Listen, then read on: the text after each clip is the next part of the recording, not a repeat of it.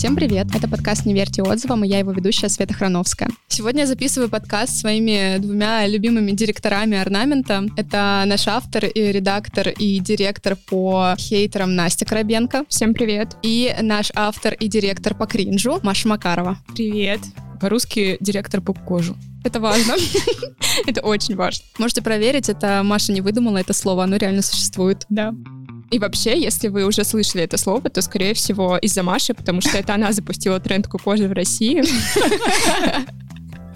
Прошу Скоро организую фестиваль кукожи. Прямо сейчас. Да, но он уже запущен, да. Потому что, как мы поняли, после перерыва записывать подкаст очень кукожно.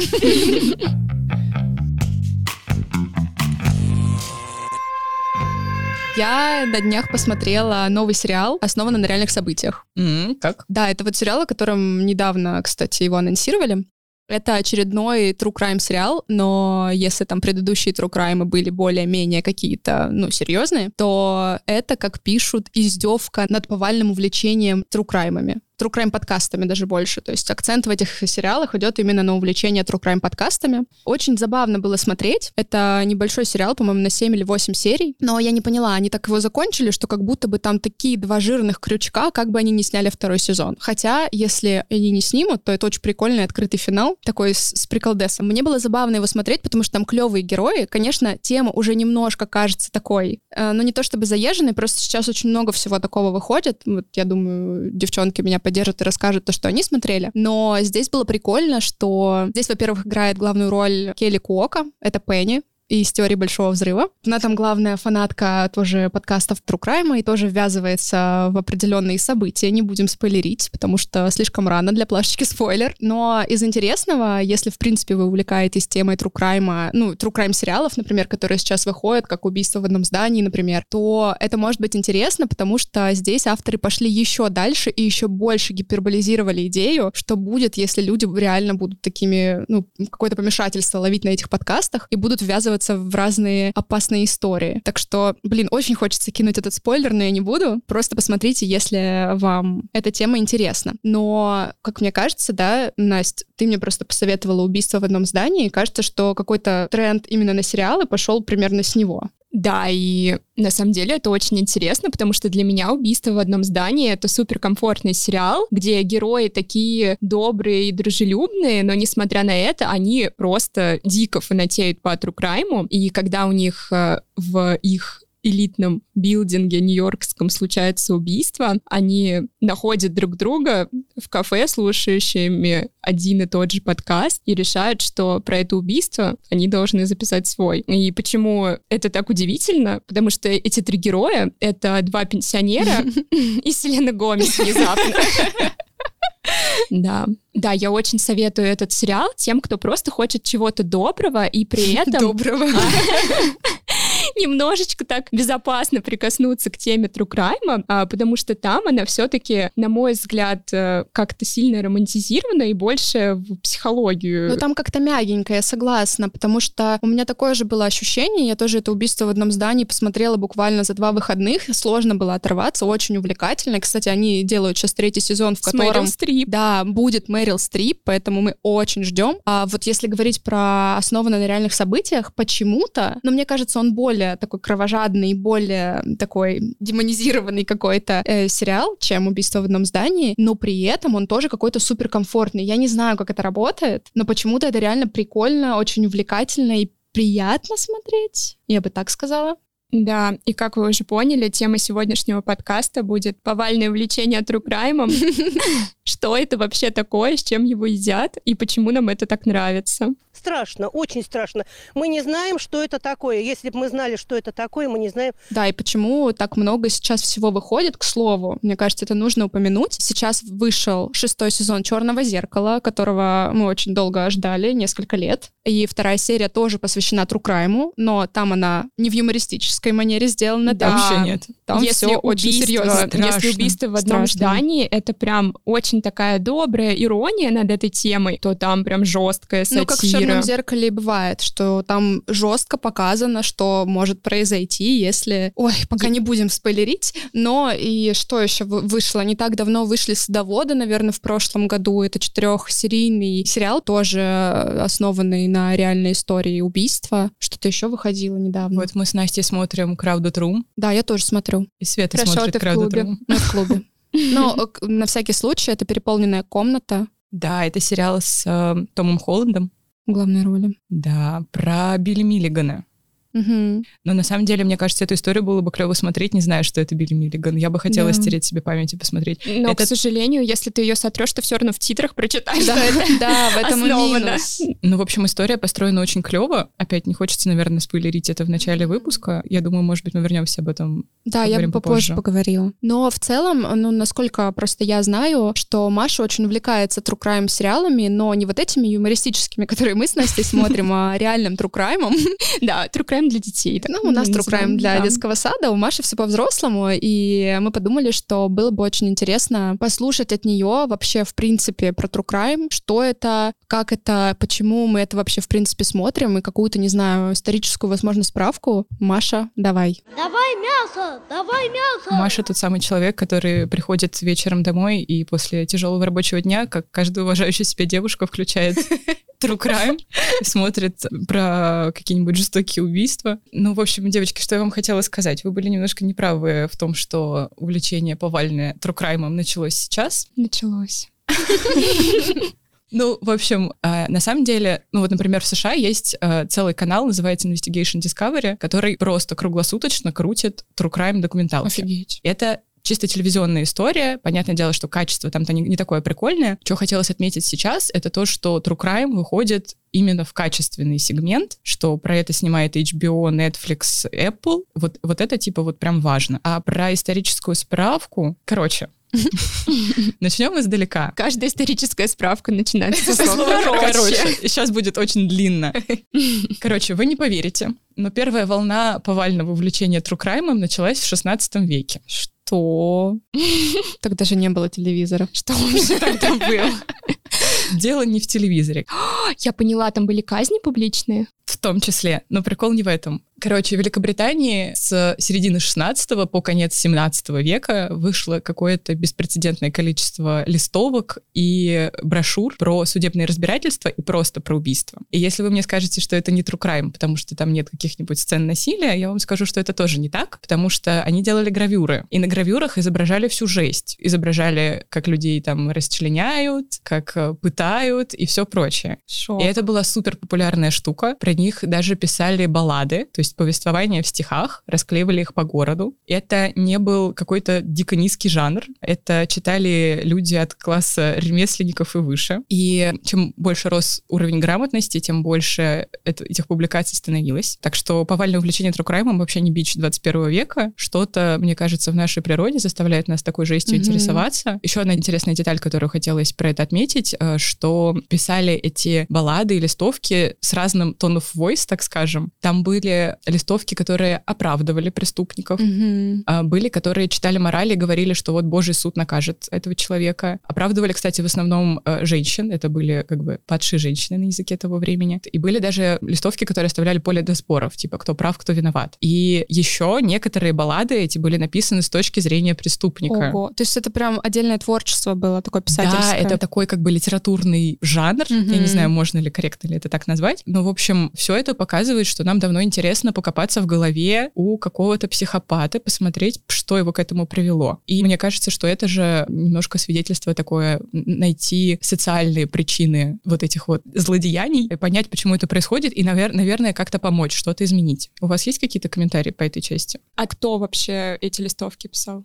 Слушай, мне сложно про это сказать, потому что, мне кажется, это большей частью самодельно. Самоздат. Ну, это типа народное искусство. Да, это было в основном народное, но, опять же, для того, чтобы писать и рисовать, угу, нужно образование. Поэтому, угу. но это не была прям официальная пресса еще. Мне, наверное, знаете, в этом контексте очень интересно, что да, там про морали, про помощь и так далее, но как будто бы все равно, вот даже вот по себе сужу, вот то, что я смотрю, с тобой движет что-то инстинктивное какое-то такое это что-то про твою природу, как будто бы у тебя реально есть потребность вот этого безопасного подключения к какой-то ситуации, которая может пощекотать тебе нервы. Ну, типа, это же своего рода развлечение. Да, это развлечение, мне кажется, про пощекотать нервы. Там еще есть такой момент, что ты можешь испытать э, спектр эмоций, Угу, который находясь тебе... в безопасном пространстве. Да, который тебе недоступен просто так в жизни. Ну и то есть люди в 16 веке уже этим занимались. Да. Очень интересно. Адреналиновые маньяки. Да. Дальше случился 19 век. Там появилась вот прям журналистика. Криминальная журналистика, существующая, живущая до сих пор в основном в желтой прессе. И вот в том моменте подключились к этому делу писатели. Об этом писали Диккенс, об этом писал Теккери. Новый тренд, который они задали, это гуманизм в Трукрайме. Гуманизм состоял в том, что они осуждали методы, которым мы наказываем преступников. Ого. Просто я все это рассказываю для того, чтобы отследить следить, как то, что было тогда, сохранилось до сих пор. Потому что вот, например, документалка, которую я сейчас смотрю, не новая, «Создавай убийцу» называется на Netflix. Собственно, она вся про это. Есть человек, Стивен Эйвери, которого, это не спойлеры, это довольно известная история, которого обвинили в преступлении, не буду говорить каком, и посадили.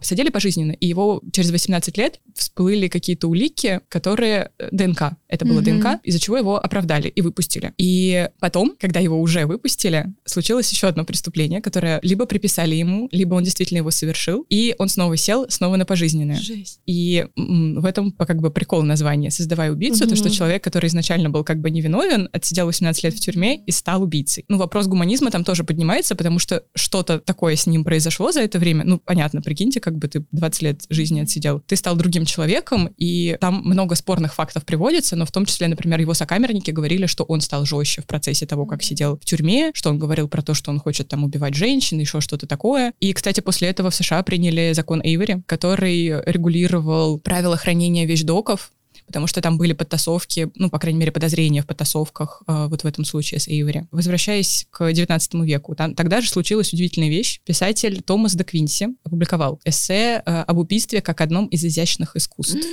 Звучит уже прекрасно, по-моему, да. мне очень понравилось. Эссе вообще-то было сатирическое, но это не все поняли. А де Квинси обращался к вымышленному обществу знатоков убийства и предлагал отбросить мораль, посмотреть на убийство как на философскую категорию и провести параллели с убийством убийством и искусством. И э, разделил убийство на низкое и высокое искусство. Вот здесь тоже очень интересный момент, который, мне кажется, важен для дня сегодняшнего. Низкое искусство убийства — это убийство, совершенное эмоционально. Сейчас бы мы сказали в состоянии аффекта. Типа непродуманное. Да. Высокое искусство убийства. Я прям перечислю эти критерии. Тщательно спланированное, удачное, вызывающее общественный резонанс, и неразгаданы. Когда я все это изучала, мне показалось, типа, вот откуда ноги растут. Потому что, мне кажется, все самые популярные именно true crime документалки, они крутятся вокруг вот этих критериев. И это прям реально высокое искусство true crime. Ну да, я думаю, что на самом деле то, что ты сейчас говоришь, вот это убийство как искусство, оно очень отразилось в искусстве, как, например, там у Достоевского в каких-то картинах, я думаю, в каких-то фильмах. Но это да, это очень любопытно. Но это одновременно как бы и, и проблема, да. и, и вроде как интересно, что это рассматривается так, и будоражит наши нервы, позволяет нам какие-то эмоции испытывать, но в то же время страшно, потому что эстетизация убийства — это то, за что как бы многие ругают true crime, да. и в том числе художественные сериалы. Я, например, за это ненавижу Райана Мерфи, простите меня все, но то, как он показывает маньяков и в американской истории преступлений, и в Дамере, и в Дамере это просто жесть. Да, есть Особенно такое. вот сезон, который про убийство Джани Версачи. Я понимаю, что там действительно много было завязано на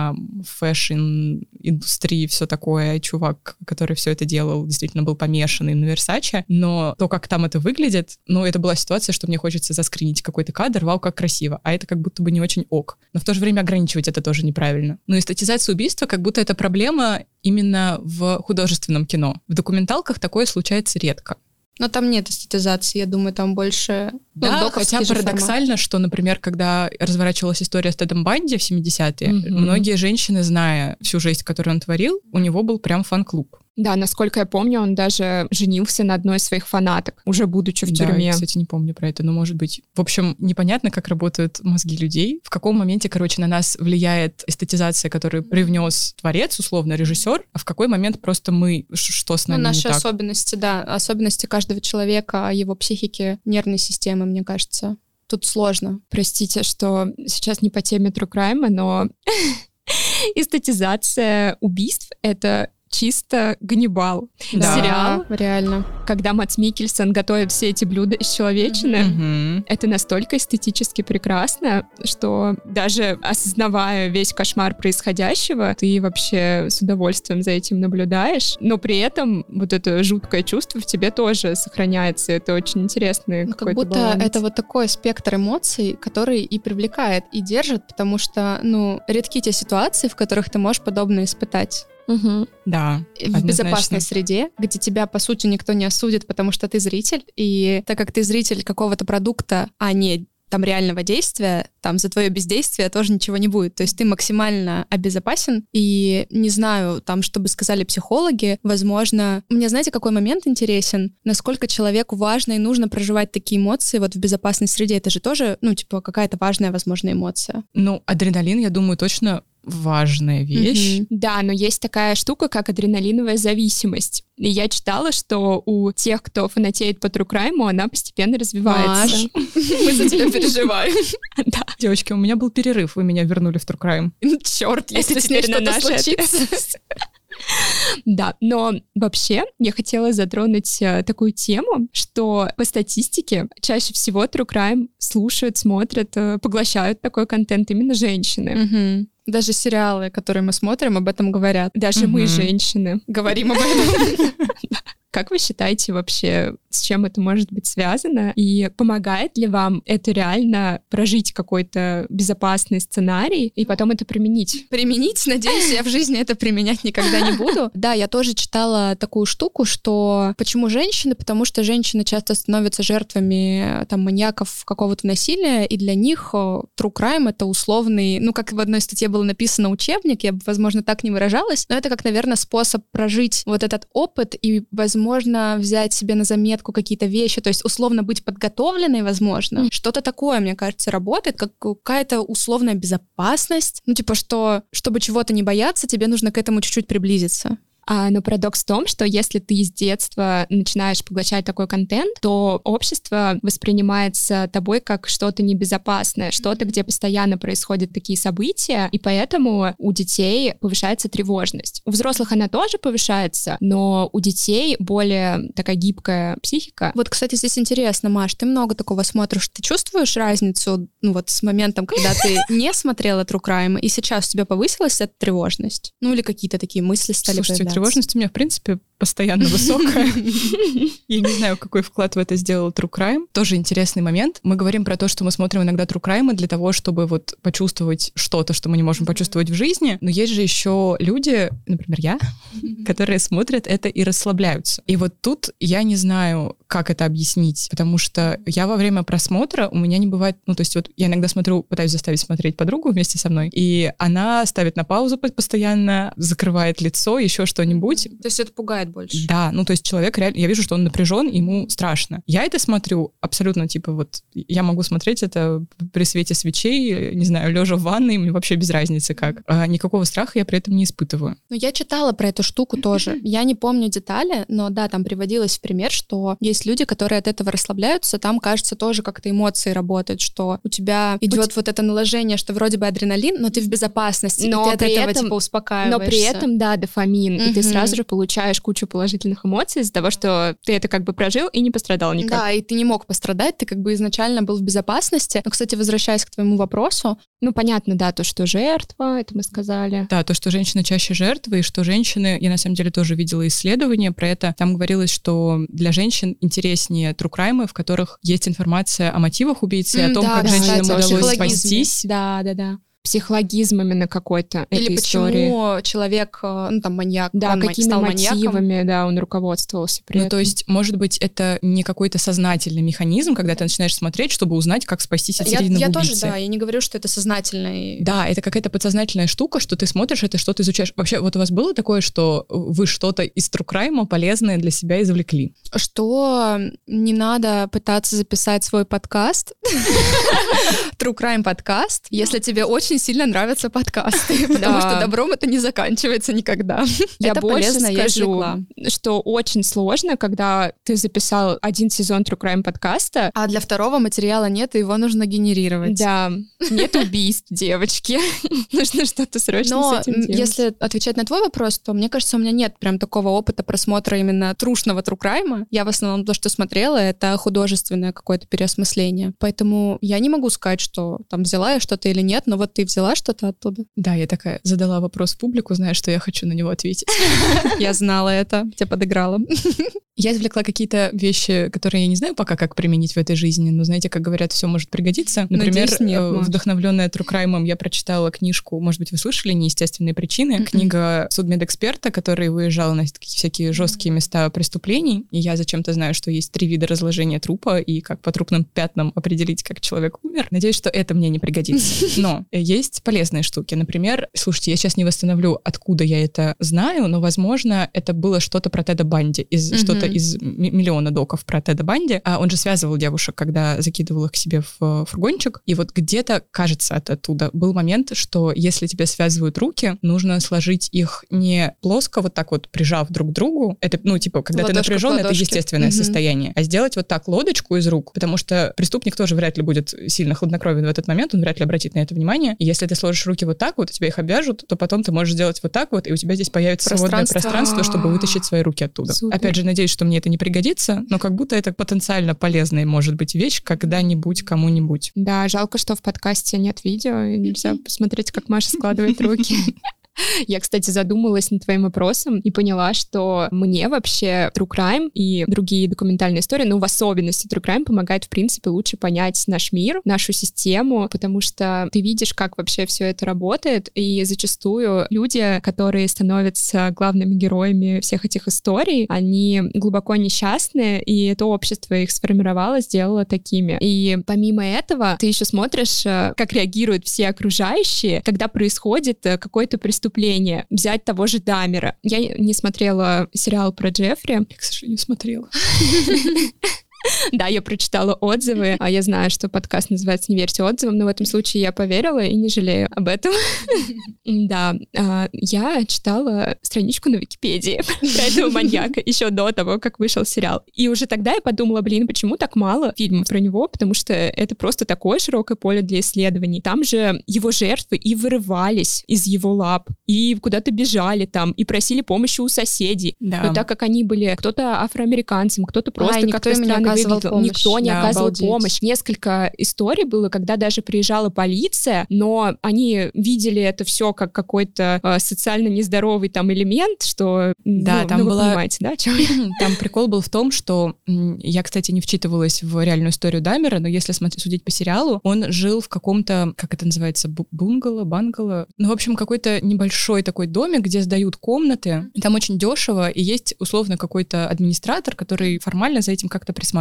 И это поскольку бедное довольно местечко, там Мгм. часто снимали афроамериканцы комнаты, и большинство жертв э, Дамера это, ну, в общем, какие-то социально незащищенные люди. Да, которых он подцеплял, причем в баре. Да. И прикол еще был в том, что когда приезжала полиция, он этих людей часто подбрасывал им что-то в напиток, Мгм. что они теряли контроль как бы над телом. И когда полиция приезжала, был в сериале, по Мгм. крайней мере, один точно случай, когда они видели, что, а, ну вот этот человек, он как бы Не под, под чем-то, Мгм. Пусть занимаются чем Обалдеть. хотят. Я просто, когда эту всю историю целиком прочитала, я поняла, что там чудовище не только Дамер, а вообще все вокруг. Но мне кажется, это тоже очень важная мысль. Я, кстати, согласна с тем, что ты сказала про то, что, пожалуй, эти true crime могут показать тебе, как устроено общество, Да. где есть какие проблемы, и что реально иногда сложности могут возникнуть не с тем, с чем ты думаешь. Ну, кстати, True Crime часто ругают за то, что мы начинаем погружаться в голову преступника. Ну, я вот, например, от родителей от своих слышала это часто, что для чего это надо, вот нам оправдывать этого человека, его какими-то детскими травмами. Мне кажется, весь прикол как раз в том, чтобы показать эти детские травмы. Это не снимает вины с этого человека, Да. но это показывает, что, Что к этому привело, приводит. да, чтобы избежать этого в будущем с другими людьми. Да, ну то есть на самом деле, мне кажется, большинство этих историй это разговор про острые социальные проблемы. Я согласна. Часто в художественных сериалах или фильмах, а, где рассказывают истории о маньяках, проводят параллель. А, Например, вот в «Охотниках за разумом» Финчера, а, там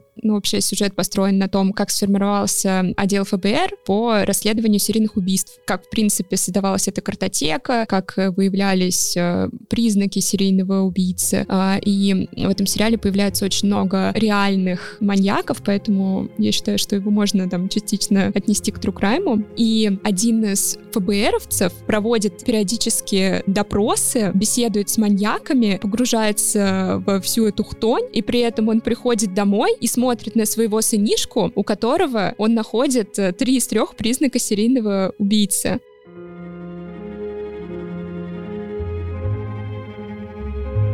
Да-да-да. Вот, кстати, про три признака серийного убийцы. Это Вы тоже знали? штука, которая на меня повлияла. Ребенок Звучит как... Не- на меня лично, а на мое отношение. Ну, то есть я чувствую, что иногда у меня есть предвзятость. Когда я начинаю смотреть какой-то документальный или художественный сериал, вот опять же, то, что я сейчас смотрю, создавая убийцу. Там есть момент, когда изначально героя представляют как будто уже немножко его оправдывая, показывая, что он это преступление не совершал. И в качестве доказательств тому приводят такую вещь, что на нем не было никаких серьезных обвинений. Один раз он там с друзьями в подростковом возрасте ограбил магазин и украл какие-то там несчастные 14 долларов или что-то такое. И один раз он якобы случайно, выпивая с друзьями, бросил в костер кошку. Это, кстати, уже два из двух признака, два из трех. А, И я такая сразу, о, все понятно. При том, что я знаю, что дальше будет про то, что человек не виновен, но для меня это прям red flag, потому что есть костер. Ну, в общем, три признака Да. э, того, что ребенок может быть убийцей в будущем, что у Да. него что-то не так с психикой. Жестокое обращение с животными, э, пиромания. И третий, Писается в кровать. да, Казалось бы, такие ну, незначительные штуки, на которые может родитель не обратить внимания. Ну вот насчет жестокого обращения с животными, наверное, можно обратить внимание, что тут что-то не так. А вот то, что ребенок писается в кровать или разжигает огонь, вот тут не факт, что ты подумаешь, Ну что да. что-то не так. И вот в контексте охотников за разумом а, интересно, что герой, знакомясь с маньяками, понимая их психологию, может что-то изменить в своей реальной семье, как-то повлиять на будущее своего ребенка, потому что, насколько я помню, я очень давно уже смотрела этот сериал, но это ребенок приемный, то есть он а, не до конца знает вот предысторию там его. Да, мне, мне кажется, мы чуть-чуть отошли от э, Машин- Машиного плана, да. Давай вернемся, на чем там остановилась, на девятнадцатом, по-моему.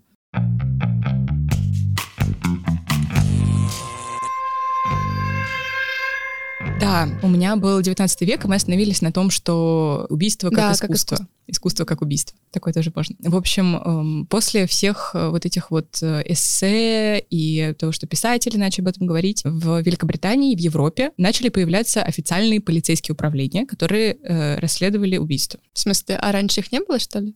Централизованных каких-то органов управления не было. Шок. И здесь э, на арену выходит э, один важный для нашей истории герой, француз Эжен Франсуа Видок. Слышали Видок? Видок. А он связан с криминалистикой, да? Да, У он- меня просто скрепы мои юридические во мне задвигались. Ну, можно, наверное, как-то грубо сказать, что он праотец уголовного права М. или уголовного расследования. Я когда про него читала, я просто обалдела 30 тысяч раз. А ему можно было бы посвятить не то, что отдельную э, серию подкаста, а ему можно было в целом, мне кажется, какой-нибудь подкаст посвятить. Там история просто Ловите удивительная. идею. Да, а Кстати. кино уже про него сняли. Да, про него снимали какое-то кино, я не запомнила. сериал? но было. Ловите идею 2. А, в общем, видок. э, Преступник со стажем. С 14 лет что-то постоянно творил. Э, если кратко, э, грабил, дрался сначала по лайту, потом в армии стрелялся на дуэлях, дезертировал, уже, получается. затесался в ряды пиратов, подделывал Ого. документы, притворялся полицейским, что он только не творил. И еще несколько раз был приговорен к смертной казни, очень долго сидел в тюрьме и очень много раз оттуда сбегал. Обалдеть. И каждый раз у него все получалось. В какой-то момент э, совершать побеги ему надоело, он э, решил проблему гениально. Он обратился в парижскую префектуру и сказал, что «а давайте я буду вам помогать э, раскрывать преступления». Как, Вин-вин. как заядлый, Реально, да, преступник. Невероятно, но они на это согласились. Но он сначала подтвердил свои благие намерения и раскрыл схему, как собираются ограбить какую-то там ювелирную лавку. Я знаю, какой фильм про него был снят. Поймай меня, если сможешь, Ди Каприо.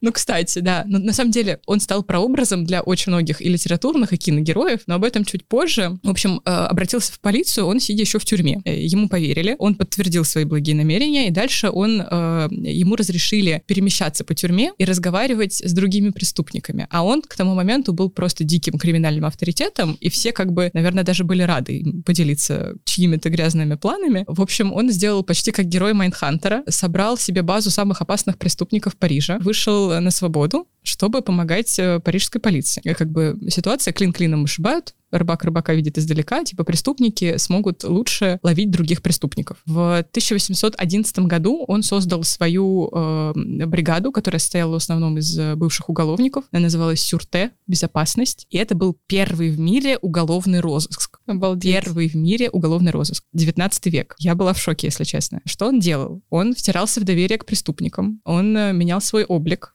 Он менял речь, он знал разные жаргоны, у него как бы опыт за плечами большой. И всего за 18 лет э, работы его бригады было арестовано 17 тысяч человек. Продуктивненько. Да, кстати, не то, что мы. И 400 Ноль. человек...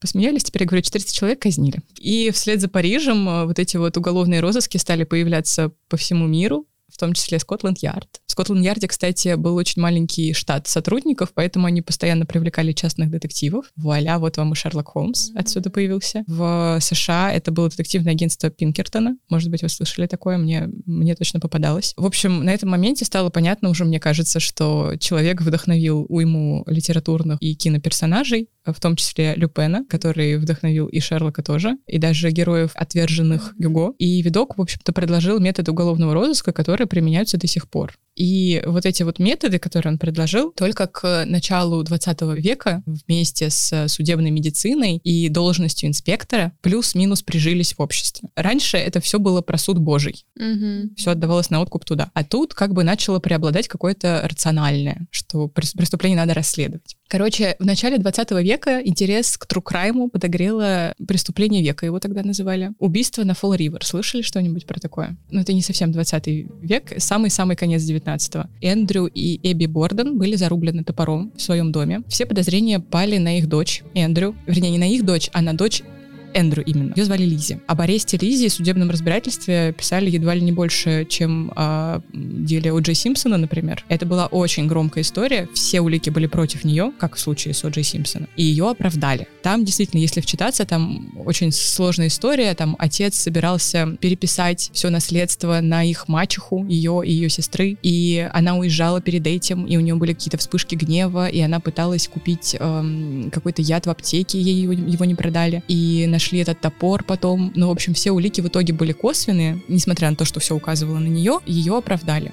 Тогда это освещалось очень сильно в прессе. Люди просто без конца разговаривали, как мы с вами про True Crime, э, разговаривали про это дело и обсуждали, ну нет, она права, она не виновата, или нет, она виновата, она все это сделала. Там маленький городок в духе Твин Пикса, все, все разделились и перессорились. В общем, это все показало, как преступность э, сильно связана с культурой и с медиа, и как общественное восприятие влияет на ход процесса, потому что оправдали ее как бы присяжные. И этот вопрос тоже, мне кажется, очень важный для crime, потому что crime или художественные сериалы, которые вдохновлены реальными историями, это очень часто судебные истории тоже, в том числе. Опять же, американская история преступлений, опять же, О'Джей Симпсон, которого мы там тоже смотрели, все строится вокруг того, насколько какой адвокат сможет убедить людей, которые оказались в жюри, а они же еще могут и влиять на то, какой будет состав у жюри. Естественно, это как, как бы немножко нечестно, наверное, Ну, субъективно. но это, но, это делается. Мгм. Мое любимое, когда ты не можешь а,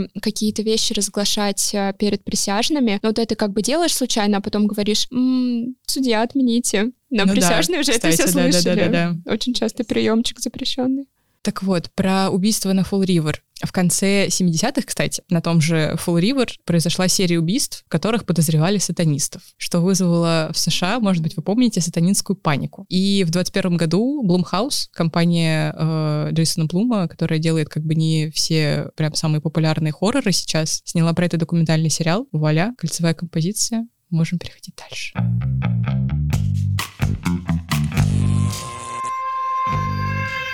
Я могу вам вкинуть вопросик. Вот смотрите, насколько я помню, ни одна из нас не любит фильмы ужасов. Я в детстве очень любила. Но Но потом что-то пошло не так. Но вот вы сейчас вообще их смотрите. Мне просто интересно провести вот эту границу, где страх — это, ну, прям вот жуть, и я не хочу туда идти, и где вот это вот guilty pleasure. Хороший вопрос. У меня с фильмами ужасов Наверное, так. Я не то, что их не люблю, я их просто как бы не выбираю. Я Мгм. выбираю посмотреть что-то другое. Потому что у меня был в детстве, как бы это странно не звучало, позитивный опыт просмотра фильмов ужасов и негативный. А, то есть там условно я смотрела «Пилу», и мне очень нравилось, потому что это такая квестовая немножко история, и тебя именно захватывают не, бо- больше не вот эта кровожадность, а именно как человек будет выпутываться больше квест. Но это типа позитивный опыт. А негативный опыт — это когда фильмы ужасов, вот мой самый, самый пугающий момент, когда я посмотрела «Японский звонок». То есть это что-то мистическое, необъяснимое, и вот этого я правда боюсь, и я этого намеренно избегаю. Да, вот у меня такая же история. Да, а просто какие-то фильмы ужасов, э, которые там не связаны, например, с мистикой, я просто их как-то не выбираю. Да, и я не скажу, что я true crime прям смотрю, только если мне кто-то что-то порекомендует прям вау, я могу посмотреть. Но, наверное, если я сама буду выбирать, я в принципе не выберу ни то, ни другое.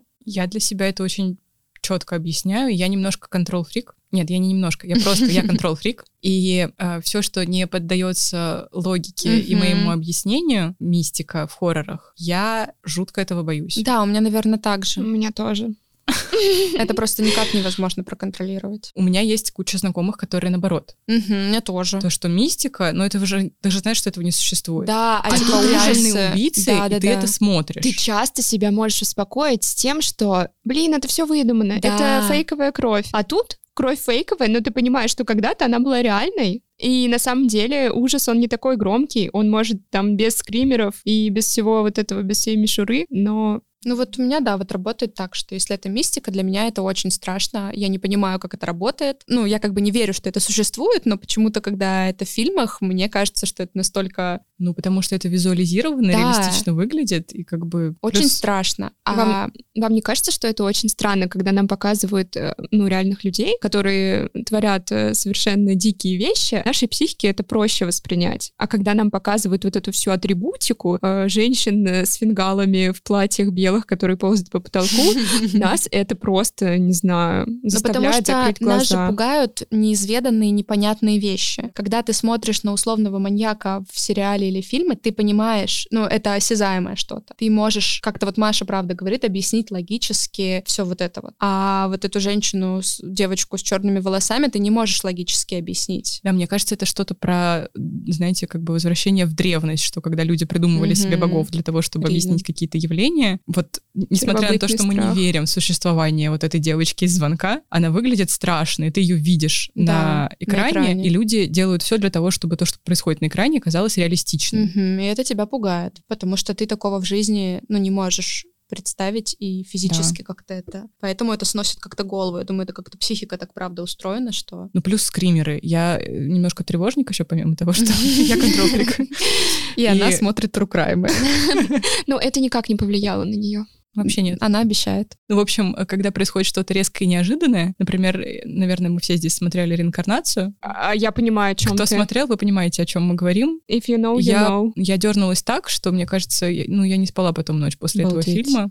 Не буду смотреть. При том, что там не, не, вот, не такой типичный скример, который мы себе представляем, когда чье-то лицо появляется на весь экран. Там просто очень неожиданная какая-то вещь происходит, которая, ну, ничего не предвещала. Вот. Такие моменты я тоже ненавижу, потому что, потому что это заставляет меня тревожиться сильно. Возможно, тоже как-то на себя это переносишь и думаешь, блин, а вдруг со мной такое неожиданное что-то произойдет, когда вот я еду в машине, все все хорошо, а потом бац, и что-то происходит. Ну, а в Crime кажется, что так не совсем работает. Я правильно понимаю? Я могу ошибаться, потому что я не эксперт в этом. У меня нет насмотренности большой. Что в Crime все равно это как-то более-менее гладко происходит. Ну, у тебя нет скримеров, у тебя... Как бы история, по сути, это заранее известна. Ты можешь прочитать про того или иного убийцу, маньяка и так далее. А вы, кстати, делаете так? Нет, я вот сейчас просто рассуждаю, что это как бы заранее известная история. Она может для тебя, ну, не быть для тебя неожиданностью. И ты, когда смотришь True Crime, это что-то более-менее, ну, как это сказать? Прогнозируемое. Про, ну, типа, понятное, известное, без пугалок без каких-то супер поворотов, которые реально тебя могут напугать. Если говорить чисто про художественные средства, то скримеров там действительно не бывает. Но я, во всяком случае, такого не припомню. Есть какие-то традиционные клише, над которыми люди, кстати, в соцсетях часто смеются, типа когда, знаете, показывают кадр с семьей цвет цветной, и потом говорят, семья жила прекрасно, но однажды и меняется э, на негатив вместо цветного. Но это такое клише, которое, мне кажется, в вот этих клевых новых трукраймах не применяется. История, да, развивается более более гладко, но тут в то же время как будто местами даже интереснее от того, что ты смотришь, тебе показывают какие-то факты, которые были известны вот на тот момент, и ты составляешь какое-то свое мнение об этом преступлении, ну, мысленно себе говоришь, вот этот человек виноват, я в это верю. А потом следующая серия, и тебе начинают преподносить факты с другой стороны. И ты думаешь, блин, а мой мозг вообще, он способен? Ну, вот вроде как у меня есть какое-то критическое мышление, но мне показали, и я поверил. Ты сейчас про какой-то конкретный пример говоришь? Наверное, опять же, того же «Создавай убийцу» я в голове держу, потому что ты человека начинаешь невольно оправдывать, зная, что там, чем закончилась история. Но, опять же, мы знаем историю с Чикатило, да? Да. Что куча людей невиновных, там же были казни до него. Кстати, удивительная история, вот я почему-то вспомнила про Чикатило и про русский true crime, что его как будто бы не существует особо. Ну, то есть есть какие-то удивительные отдельные экземпляры. Например, Саша Сулим, очень нравится мне. Ютуб-канал у нее. Но у нас, если почитать, в истории советской тоже очень много маньяков. Причем больше, чем те, о которых мы знаем прямо из медиа. Ну, то есть вот Фишер последний, да, там мы узнали про вот этого человека, такой битцевский маньяк. Метод еще. Ну и, кстати, по ним по всем сняты сериалы художественные сейчас. Да, но вот я, опять же, когда я готовилась к подкасту, я прочитала статью, и там было перечислено столько людей э, а, еще и до военного периода, и прям сразу после военного, э, жутких каких-то вещей, которые убили кучу людей, и про которых я вообще ни разу в жизни не слышала. Все знают про Чикатило, но таких вещей много. И мне интересно, кстати, почему у нас как будто это вот не развито, что ли. Мне почему-то кажется, что это зависит от фокусов э, поколений, потому что когда я была маленькая, меня мама смотрела там НТВ, РНТВ и все вот эти каналы, где шло очень много передач про как раз-таки маньяков, преступлений и так далее. И там постоянно рассказывали про такие, про такие штуки. Я думаю, что мы сейчас поколение вне телевидения, и, возможно, мы что-то просто не, не знаем, не видим. А, ну, возможно. Но опять же, даже что появился YouTube-канал Саша Сулим, это вот тоже отдельно, он очень популярный, и она там разбирает эти преступления. Если возвращаться к разговору о том, почему мы это смотрим и почему нам так это занимательно, а я хотела немножко обсудить вторую серию Черного зеркала шестого сезона. Здесь Маше пора сказать своим низким голосом. Осторожно, спойлеры. В общем, во второй серии Черного зеркала Чарльз Брукер, он ее писал, он зашел тоже на тему True Crime, но там дело было не в подкастах, а именно в True Crime, True Crime, ну вот в типа, документалке, да.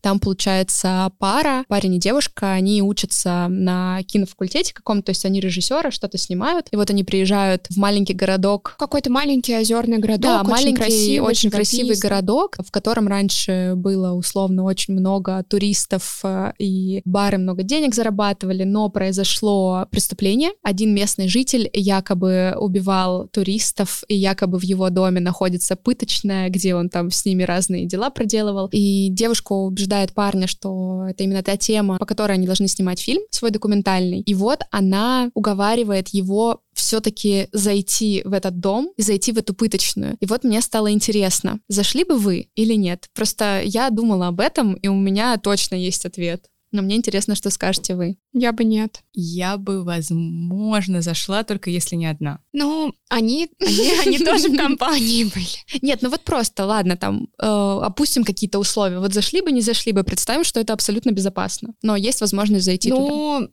Ладно, я не знаю. А когда я представляю эту ситуацию, я вспоминаю эту серию. Там это очень жутко показано, как будто там кто-то сидит за углом и сейчас на них набросится. Ну да, там Поэтому- жуткий дом, но он типа оцепленный, огорожен, ну, забитые окна, то есть там явно никого нет. Этот человек, который там орудовал, он, он сидит, его нет в этом доме. Но есть вот это мистическое, пыточное, где происходили преступления. Сложно. Но я не знаю, возможно, во мне говорит то, что я дочь э, судмедэксперта и патологоанатома, но меня с детства, видимо, из-за увлечений мамы, ну, как сказать, увлечения, она очень много про такое смотрела, и я, в принципе, в детстве почему смотрела фильмы ужасов, потому что как бы это все шло от мамы. Мне это было интересно, и я очень любила заброшенные больницы, заброшенные психбольницы, это моя самая любимая. Ты была в заброшенной психбольнице. Да, да, мы там фотосессию устраивали с подружкой.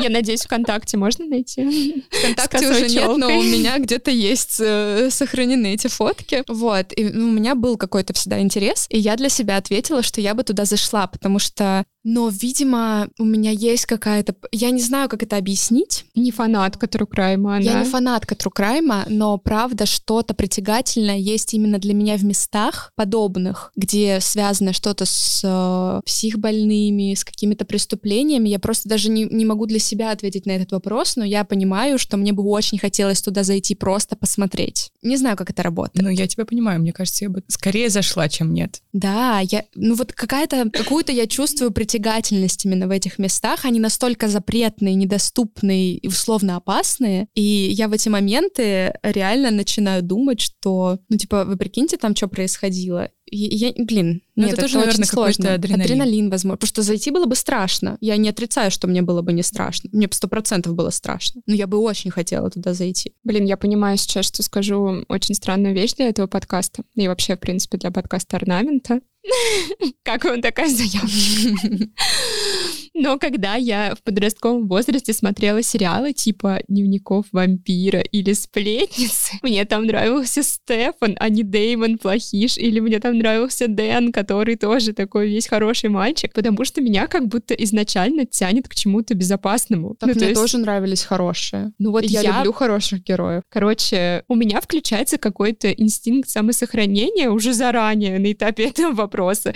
И я понимаю, что, ну вот, а зачем мне туда идти? Мне кажется, что это какой-то будет травматичный для меня опыт. Возможно, просто у меня очень сильно развита эмпатия, и я прям сильно буду загоняться. Ты знаешь, мне кажется, у меня тоже сильно развита эмпатия, и именно поэтому я туда хочу пойти. Мне кажется, у меня интерес бы превысил какое-то чувство безопасности. Ну, по сути, там же безопасно. Условно, да, в этом ты прикол. Но ты все равно чувствуешь опасность, Ну вот- потому что здесь происходили ужасные вещи. Да. Это абсолютно пустое место, где уже ничего нет. Но вот эта аура этого места, вот это то, что меня привлекает. Почему мне очень привлекательны заброшенные психбольницы? Я не знаю, как это объяснить. Но я в медицинский хотела поступать только для того, чтобы сходить в психбольницу как бы к реальным Жесть. но мама рассказывала, что когда они учились, у них был курс, когда они ходили в реальную психиатрическую клинику, где находятся там реальные люди, которые верят, что они условные Наполеоны, то есть люди с очень сильными отклонениями, которые очень странно себя как-то ведут. И это было, по сути, главный поинт, по которому я хотела поступать в медицинский, чтобы сходить туда. Потому что просто так ты туда не попадешь. Мне кажется, мы со Светой начинаем соревноваться за звание самого чокнутого человека на этом подкасте.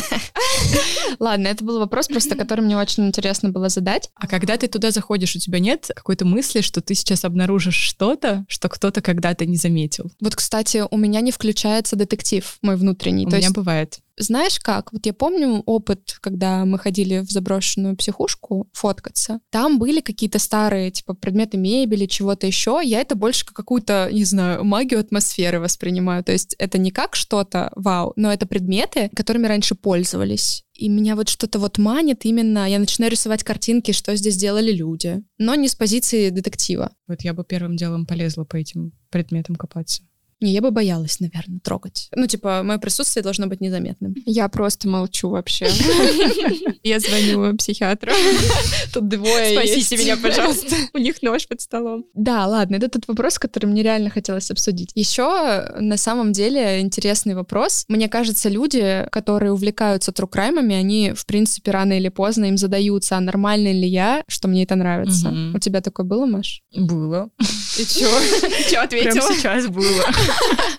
Ну, слушайте, я для себя поняла, что если мне это интересно, почему я должна испытывать за это какую-то вину? Потом я смотрела на Ютубе какой-то комментарий психолога, не знаю, насколько это все авторитетно, но я сама себя этим успокоила и сказала, что там, там было сказано, что в этом нет никакой патологии. То, что люди этим интересуются. Плюс я находила какое-то исследование про то, что, в общем, есть эволюционные психологи, которые говорят, что это тоже все нормально, это просто для людей очень важно знать, кто, что, почему и когда, для того, чтобы себя, своих близких обезопасить, если такое произойдет еще раз. Меня скорее смущает, что меня это расслабляет, что я это смотрю как вот я устала, пришла домой, хочу отдохнуть и смотрю вот это, а не какой-нибудь секс в большом городе. Вот это меня, наверное, немножко пугает. Я пока ответ на этот вопрос Ты не себя разговаривала не об этом со своим психологом? Нет. Я разговаривала сегодня со своим психологом, но нужно было пойти к нему после этого, чтобы задать этот вопрос. Не, я просто подумала, что, в принципе, это интересно с психологической точки зрения, возможно, обсудить. Не для того, чтобы понять, что с тобой что-то не так. Я думаю, что все ок, но просто даже интересно. Вот именно момент с расслаблением. Я думаю, что психолог может объяснить, как это работает на уровне, вот правда, каких-то гормонов. Потому что я думаю, что тут именно такая связка, что тебя же это просто как расслабляет физически, это же не заставляет тебя что-то пойти и сделать. Ну да, конечно. Ну, это может быть еще индивидуальная какая-то история, что там, не знаю, ты привык быть постоянно на стороже, например. Это для тебя такое стабильное, комфортное состояние, поэтому, возможно, true crime для тебя не такой тревожный, как если ты... Кстати, вот я сейчас думаю по себе, что для меня true crime, потому что я там смотрю, ну, крайне редко такие истории. Я понимаю, что для меня это очень такое, как бы это сейчас не прозвучало, но прикольное развлечение, потому что ты на протяжении всего сериала или фильма испытываешь очень сильный интерес, тебе очень тяжело оторваться именно от этого, и такие штуки смотрятся как будто бы на одном дыхании, ты просто не можешь остановиться. То есть это настолько драматургически, понимаете, это жизнь, которая создает драматургию. Мгм. То есть это, это чисто драматургия. Мне кажется, просто еще создается иллюзия, ну, как бы в современных crime очень часто расследования ведут э, обычные люди. Либо они наводят полицию на что-то, либо они реально сами как бы это расследование проводят, и это еще дает такую тебе иллюзию, что как бы если они смогли, то может и я смогу. Вот я буду смотреть эту документалку, и параллельно я для себя какие-то вот вещи там замечаю. Какие А, типа разгадать, это как детектив почитать, да, да, да, разгадать да. тайну. Мне кажется, такой элемент там тоже ну, есть. кстати, это же тоже элемент развлечения детектива, это все про развлечение. Да, вот документалка, про которую я вам еще говорила, «Руки прочь от котиков». Три серии, кстати, очень советую. Я включила ее как-то случайно, когда готовилась к сессии, посмо- собиралась просто поставить на фон, в итоге посмотрела Прокрастинация. все три серии просто залпом. Там, осторожно, могут быть спойлеры. Good evening. We begin tonight with developing and sinister news where police are investigating two mysterious packages. История про молодого человека, который в какой-то момент выложил э, в соцсетях видео с котятами. Осторожно, sensitive content. Как он сначала с ними играется, его лица при этом не видно. Ой, я что-то уже боюсь. Свет, прости, я не могу сказать тебе, закрой уши. Давай. А, В общем, в какой-то момент он берет э, пакет и, кажется, пылесос, и, ну, в общем, он задушил этих котят в пакете и выложил это видео. Жесть. Полиция, возможно, такими делами не очень занималась, потому что выложено видео анонимно. Наверняка они могли что-то с этим сделать, но как бы... Плюс это котики, не, да, не- как не бы... первой важности дело. И люди, которые это видео нашли, создали группу в соцсетях и просто начали искать этого человека. И там поиск строился, знаете, как в историях Шерлока. Они увидели на заднем плане какой-то пылесос, нашли, что это за модель, где она продается. Сначала, по-моему, они решили, что это в Канаде. Потом они стали рассматривать плед, который лежал у него на кровати, а там какой-то дурацкий рисунок с каким-то волком, что-то еще. Нашли этот плед на eBay, и там была только одна продажа этого пледа, но человек, который его купил, там был как бы анонимно, там, знаете, когда первые буквы и последние звездочки остальное. Вот, а, в общем, в итоге эти люди общались в этой группе, и в какой-то момент им человек написал в группу прям, тот, кого вы ищете, его зовут вот так. Они э, пошли с этим в полицию. Полиция как бы ничего особо не сделала, потому что имя звучало странно. В итоге выяснилось, что это был как бы псевдоним, это не настоящее имя этого человека. Ну и плюс все улики косвенные, а почему он, а что с этим делать теперь с этой информацией, где его найти. В общем, никто этим заниматься не хотел. Параллельно развивается еще одна история. Сообщили о пропаже студента, и через три дня возле небольшого отельчика нашли кучу пакетов с телом Человеческим. человеческим. В одном из пакетов было водительское удостоверение человека, имя которого назвали вот в той группе. И они подумали, что этого человека убили. Оказалось, что нет. Это был студент, который пропал, а человек, который его убил, это как раз вот тот, на кого им дали эту наводку. Он там скрывался в бегах, его там искали. Но де-факто история о том, что обычные люди из социальных сетей собрали информацию, если бы полиция пораньше обратила внимание на то, что они говорят, возможно, вот этого убийства бы не произошло. Есть еще один прекрасный пр- пример. Сериал называется «Я исчезну в темноте». Подожди, я еще не переварила. Получается, это как раз один из признаков маньяка, который... Да, да, да, да, да. Это, это очень важная штука. Ну, мне кажется, реально жестокое обращение с животными — это прям... И ведь а, в России эта история вообще не редкость, постоянно такие Мгм. новости. Вообще не понимаю, каким можно быть человеком, чтобы что-то сделать с котиком или собачкой, вообще с животным. Так, вот, еще один э, прекрасный пример вот этой истории, когда люди раскрывают преступления. Сериал «Я исчезну в темноте», он посвящен маньяку, сейчас скажу, как его звали, насильник восточного региона или убийца Золотого Штата. В общем, он орудовал в Калифорнии в то же время, когда там случился приступ просто, если честно, я не знаю, как это объяснить, наплыв какой-то серийных убийц. Это были Зодиак, Тед Банди, М. ВТК и прочее, прочее. И на самом деле он совершил больше убийств, чем они, и они были изощреннее, чем Но э, у фильм них. сняли о Зодиаке. Но все знают Зодиака, все знают Теда Мгм. Банди, а вот этого убийцу Золотого Штата знают не очень много Да, я людей. вообще не слышала о нем. Ну так вот, HBO выпустил документальный сериал про это. Вся история строится вокруг девушки, которая увидела сообщение об этом преступлении. Убили, кажется, кого-то из соседей из ее, и на нее очень сильно это в детстве повлияло, она за этим очень следила, и она начала сама сначала просто общаться с жертвами, у нее фокус был на этом, она хотела быть писательницей. И у нее был фокус на этом, она показывала жертв, потому что на самом деле это тоже важная для true crime история, что фокус часто смещается на убийцу, и мы как бы копаемся у него в голове забываем про количество людей, которых он убил. Этот убийца Золотого Штата вламывался в дома ночью, насиловал женщин, убивал и женщин, и мужчин, и крал у них что-то дома, какие-то памятные обычно вещи, собирал их у себя. Его не могли найти очень долго.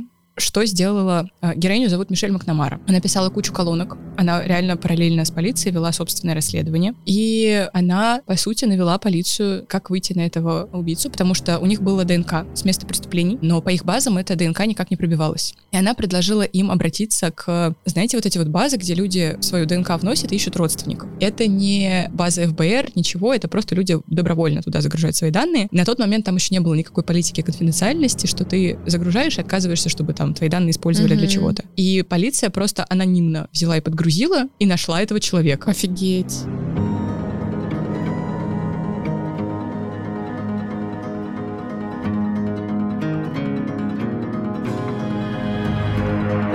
Stepped into an avalanche.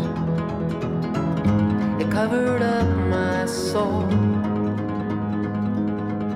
Этим человеком оказался полицейский. Что? У него семья, он примерно семьянин, у него какие-то там выслуга лет, он уже ушел на пенсию, он уже дед с внуками в тот момент, и его вот тогда арестовали. Офигеть. То есть он уже перестал орудовать? Да, он уже к тому моменту, На пенсии там, был. по-моему, что-то с ним случилось, он чем-то болел, и как бы он перестал этим заниматься. А девушка это, к сожалению, не дожила до того момента, когда поймали этого преступника. Она, вот, кстати, вот этот вопрос про опасность трукрайма здесь, потому что она настолько была увлечена этим делом, она сидела и на таблетках, и на всяких стимулирующих штуках, и постоянно занималась этим делом, писала книгу То об есть этом. она немножко одержима уже этим. Она, у нее реально поехала немножко крыша на этом. И она просто, по-моему, от передоза умерла.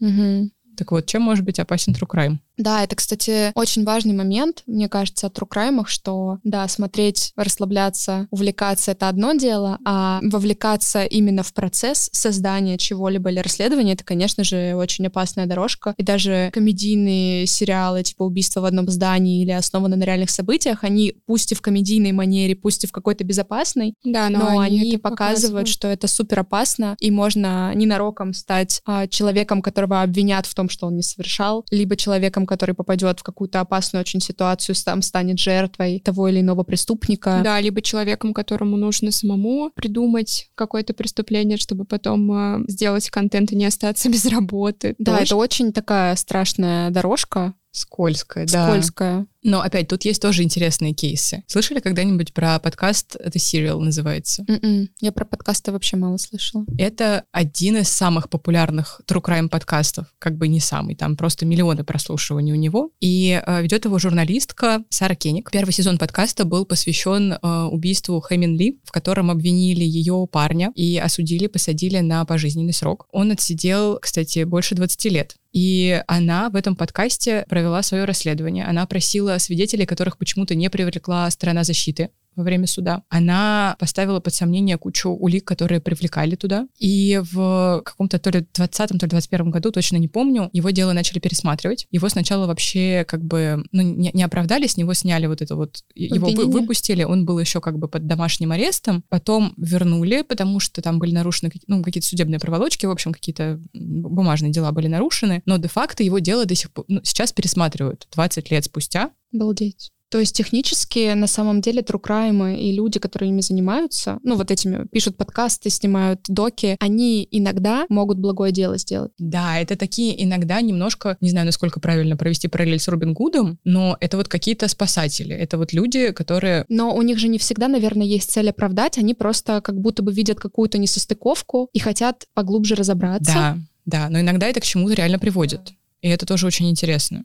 Ну да, это как феномен, что иногда как будто бы люди, которые занимаются этим чисто условно по фану, угу. просто им это интересно, они умудряются найти гораздо больше выходов, больше свидетелей и больше улик, чем органы, которые, у которых это как бы в обязательствах угу. этим заниматься. Это очень любопытно. Это разница подходов как будто бы. Ну и разница еще в том, что люди, которые занимаются вот этими условными true crime подкастами, они занимаются одним конкретным делом, и им больше ничего, ничем вокруг этого не нужно. То есть у них нет текучки в этом плане и интерес к конкретному делу. То есть это тоже как будто бы такой интересный опыт, который правоохранительные органы и органы, которые занимаются расследованиями, могли бы взять себе на заметку. А правильно я понимаю, я это анализирую чисто из комедийных сериалов, которые я смотрела, но из того, что я смотрела, что true crime, как правило, посвящены... Ну, понятно, что true crime, если брать определение, это реальное преступление. То есть часто берут именно преступления, но когда мы говорим о сериалах, будь то художественные или документальные, как правило, речь идет о убийцах и еще, как правило, о серийных убийцах, потому что как будто бы это более, возможно, это странно прозвучит, но более интересное поле именно именно для создания контента. Там больше всего животрепещущего, и там больше материала. Мне кажется, сто процентов так, потому что, во-первых, ну как бы цинично это не звучало, но серийный убийца вяжется с концепцией сериала, ну, потому да. что там материала Есть о чем больше. рассказывать. Во-вторых, у серийного убийцы всегда более четкий психологический портрет. Если человек совершил какое-то убийство разово, даже спланированное, даже не эмоциональное, там, там такого не будет, скорее всего. Тогда будут просто садоводы. Или которые коины. Можно... Ну да. Либо там какой-то удивительный совершенно сеттинг, который вот как в садоводах поражает нас, типа вот пожилая пара. Либо как? да, ну типа странная пара, которая, казалось бы, не может быть этими. Да. Ты, скорее всего, будешь удивляться либо тупости этого преступления, либо тому, как эти герои вообще попали в эти условия. Серийный убийца — это как будто суперзвезда мира убийств. Да. Ну, согласна, кстати, это есть. Но по факту они, мне кажется, и были суперзвездами. И кто-то себя такими воспринимал. Это, кстати, опять я делаю отсылку на основано на реальных событиях. Там именно интересно интересно то, как показан маньяк, вот этот серийный, что он в какой-то момент реально начинает чувствовать себя суперзвездой. Мне кажется, некоторые из них отчасти для этого это и делают. Например, в Майндхантере там э, очень много вообще известных серийных убийц американских э, подсвечены, в том числе и Мэнсон. Угу. Секта Мэнсона прям яркий тому пример. Ну, кстати, вот про серийные вообще тоже, наверное, важный момент, что понятие серийного убийцы появилось только в 70-е годы 20 века, Mm, то есть вообще, типа,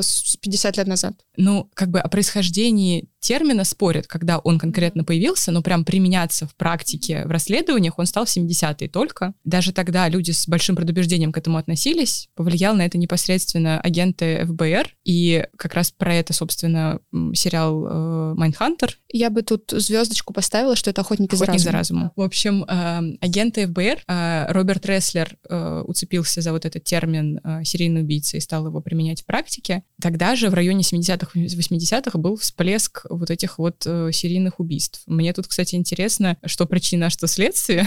как бы, когда об этом больше стали говорить, их больше стало появляться, или их больше стало появляться, потому что мы просто дали этому определение. Философский вопрос. Э, да, Для меня удивительно абсолютно, что люди так долго отрицали вот психопатологию и профайлинг во всем этом. Это не всегда работает, но это почти всегда очень нужно в случаях с серийными убийцами. Я вот читаю сейчас книгу... Она уже и в литературу Я прозвучу как crazy человек, конечно. Книгу Джона Дугласа. Джон Дуглас — это, собственно, один из э, героев сериала «Охотник за разумом», э, ну, как бы его прообраз. Книга называется «Убийца сидит напротив», где он рассказывает, как он, по сути, придумывал... Маш. По Это сути, я такая на вас смотрю просто после ваших историй. строил вот эту систему профайлинга. Работает очень понятно, и для меня просто какой-то парадокс, что люди отрицали это. Он приводит пример, э, как он начинал этим заниматься, когда он работал э, на более мелких делах в Детройте. Его посылали расследовать э, всякие грабежи банков, и он просто задавал преступникам кучу вопросов. Например, когда вы грабите банк, почему вы идете в банк, который охраняется, в котором куча камер, когда у вас есть касса какого-нибудь магазина, который вы можете просто стырить, и, скорее всего, никто вас не поймает. И он собирал вот эти вот вопросы, составлял какие-то примерные портреты людей, которые вот такие вещи совершают. И в итоге он смог прогнозировать некоторые грабежи. Началось это с грабежей. Например, он предполагал, что по пятницам чаще всего грабят стройки, потому что в пятницу днем туда приносят наличку, чтобы выдать зарплаты строителям. И это можно, это можно как бы пре- предупредить. В общем, я считаю, что появление термина «серийный убийца» — это еще один принципиально важный момент для crime, потому что как будто без него вот этого всего бы не было. Ну, кстати, это я у тебя, как у знатока, спрошу, в какой момент у нас случился именно сериальный какой-то, ну, пусть это доки, пусть это не обязательно художка, но в какой момент случился этот бум? Блин, тут сложно сказать на самом деле. Мне кажется, что это всегда было. Доки выходили всегда. Вот, Ну кстати, да. вот в этом документальном фильме э, «Я исчезну в темноте», который я только что рассказывала, там есть момент, что героиня вот эта вот, которая погибла и не дожила до поимки, она очень злилась с того, как показывают документалки о серийных убийцах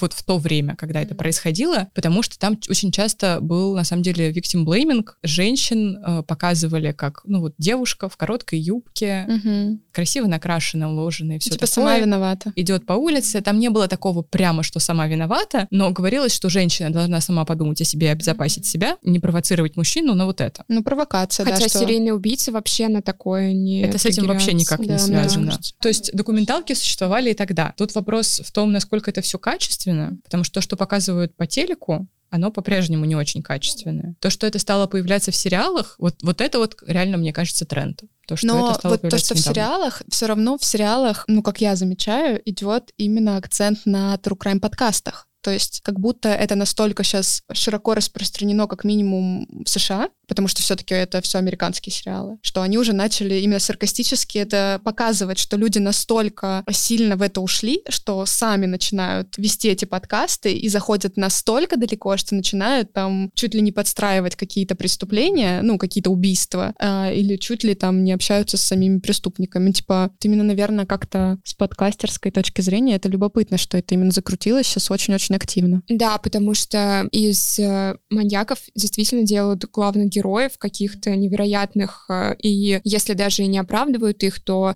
создают какие-то такие романтизированные образы.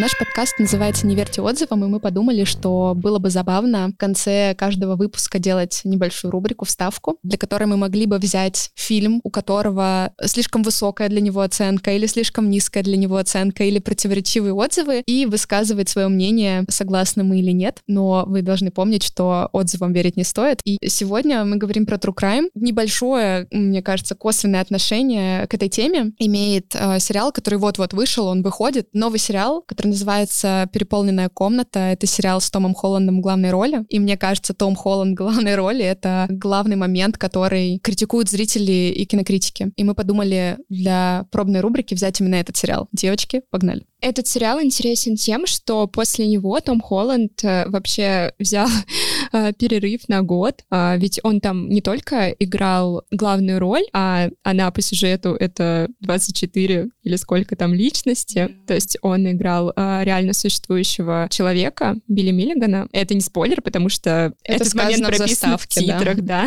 И помимо того, что он исполнил главную роль, он также выступил продюсером этого сериала и решал очень много организационных вопросов и сказал, что все это, конечно, его вымотало, нужно взять паузу. И вот мы были заинтригованы таким заявлением, и если честно, я и до этого хотела посмотреть, а, как он справится с такой серьезной драматической ролью, но после этого заявления об уходе я хотела а, это сделать еще сильнее. Супер согласна. У меня также было это очень подстегивало, Мгм. что когда актер говорит, что ему нужен перерыв на год, потому что работа была сложной эмоциональной, кажется, что это того стоит. Да. Ну, кстати, я не знаю, насколько это все просчет и рекламный ход, но я допускаю, что такое тоже возможно. Я тоже допускаю, что это Тем не менее, на работа. него свалилось определенное количество хейта, которое я видела, по крайней мере, в русских телеграм-каналах. Мол, вот зумеры поработали один раз чуть усерднее, чем обычно, и пошли отдыхать, чего я совершенно не разделяю. Какое-то Меня это- обесценивание, Конечно. очень. А, ну, извините, ты играешь человека с расщеплением личности. Да, это адски сложная работа. И а, я смотрела там Человека-паука с Томом Холландом до этого. Ну, это все, что я смотрела с Томом Холландом. Но все равно, мне кажется, это определенное такое амплуа у него сложилось. И я думаю, что многие недоверительно смотрели на этот кастинг, потому что не понимали, насколько он сможет сыграть такую сложную драматическую роль. Но если честно, и это, кстати, очень важный поинт, очень важно этот сериал смотреть э, в оригинале, ну, с субтитрами, если вам нужно, но обязательно нужно слышать, как говорит Том Холланд, потому что, ну, в голосе очень многое, и Но здесь особенно. да, но меня очень поражает его вот микро какие-то движения, его мимика, его руки. И вот, кстати, мы сегодня с Настей обсуждали, что, кажется, он вдохновлялся Джокером, потому что что-то в нем есть. Вот эта чертовщинка в глазах, вот эти руки такие немножко нервные. Ну, кстати, это еще, возможно, один поинт, почему True Crime сейчас так популярен, что людям в целом, ну, типа, люди очарованы злом. И у нас есть тренд на антигероев просто в Я художественном супер кино. согласна. Мы сейчас даже работаем над сериальным номером, и мы об этом пишем в материале о клане Сопрано, что на главную роль выбирается как бы зло, антигерой. И во все тяжкие там точно так же работает, что зло главный герой. И это очень интересно, потому что положительных героев мы видели много, а как будто этого было меньше, и это как будто бы интереснее, потому что это как будто бы сложнее. Но я бы не назвала Билли Миллигана и Дэнни Салливана, которого играет э, Том Холланд, а, абсолютным каким-то злом. Нет, я супер согласна, что это все зло, которое мы перечисляем, оно очень многогранное, Да. и оно как бы неоднозначное зло. Это типа условно антигерой. Интересно, что на момент, когда случилась реальная история с Билли Миллиганом, такого заболевания вообще не существовало. Был термин раздвоения личности, но и то к нему так скептически довольно относились э, люди, а особенно люди, работающие в правоохранительных органах. А кейс с э, множественной личностью вообще взорвал мозг. И в этом сериале мне очень понравилась э, одна из серий, которая показывает историю глазами психиатра, который играет э, Аманда Сейфред показано, как она вообще переживает это вместе с героем, как она все это пропускает через да, себя. у них же там очень важный момент в этой истории, что Билли сам не понимает, что с ним происходит, и он реально думает, что все люди в его голове — это реальные люди. Там даже не столько, что вот это его основная личность, Да-да-да, Дэнни. Он не знает, да, что он у не него знает, а другие личности знают Да. друг про друга. Да, и почему хорошо бы, наверное, было, если бы мы не знали в титрах про то, что это основано на истории Билли Миллигана, а потому что на протяжении большинства серий, а, ну, которые вышли вот на момент записи подкаста, Том Холланд, ну, то есть даже зритель не видит, что это все Том Холланд, там не бенефис Тома Холланда, там а, играют разные актеры, его личности разные. И если не держать это в голове, то ты можешь это смотреть как какую-то авантюрную историю, и как с этим героем все это происходит, и как это все увлекательно, но по факту это все у него в голове, и, ну, ты довольно быстро, конечно, догадываешься об этом, но Но это не как сплит. Да, Да. тут в любом случае, знаете вы историю о Билли Миллигане или не знаете, в любом случае смотреть очень интересно, потому что игра актеров а, обалденная, и я все жду момента. Мы не знаем пока на, момент записи, как это будет, но я жду момента, когда все эти личности сплетутся в Томе Холланде, и он именно начнет изображать разные акценты, голоса, походки и так далее. Это прям тот момент, мне кажется, который будет вообще сумасшедший крутой. мы с Машей такие приглянулись, потому что мы посмотрели на одну серию больше, чем. Вот как у нас происходит все в команде. Но мы слишком ушли сразу в позитивные моменты этого сериала и даже вообще не сказали, за что его, собственно, ругают. За что хейтят? Хейтят за то, что очень долго, что, Что? очень долго разгоняют, понимаете? Мне прекрасно. Мне очень нравится ритм. Мне вообще недолго.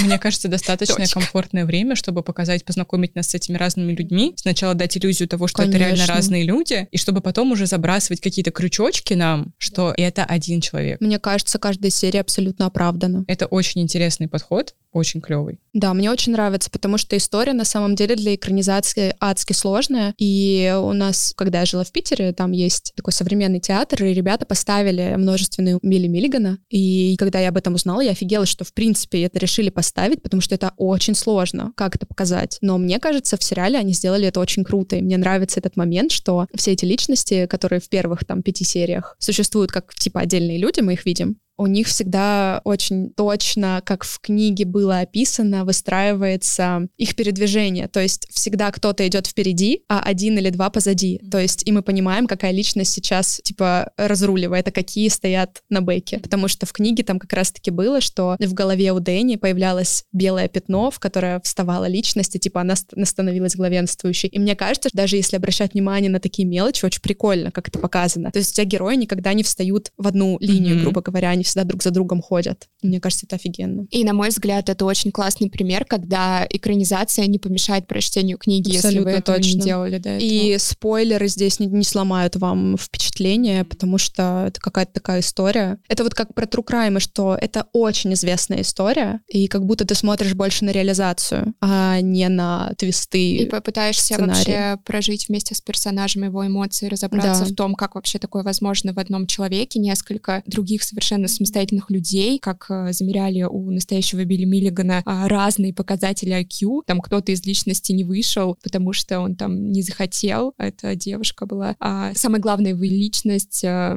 просто отказалась проходить этот тест, потому что она слишком крута для этого. Капризулькина. Да. В общем, мы не согласны с отзывами критиков и зрителей, Да. которые говорят, что сериал не очень. Мы считаем его очень. Да, и мы, и мы не согласны с тем, что Тому Холланду нельзя взять перерыв на год. Это очень смело, Мы поддерживаем Тома Холланда. Да, такой ритм жизни. Так вообще легко выпасть из обоймы в современном мире.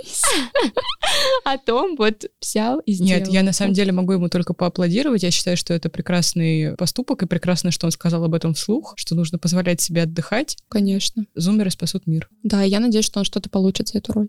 Это был подкаст «Не верьте отзывам». Не верьте отзывам и даже нашим.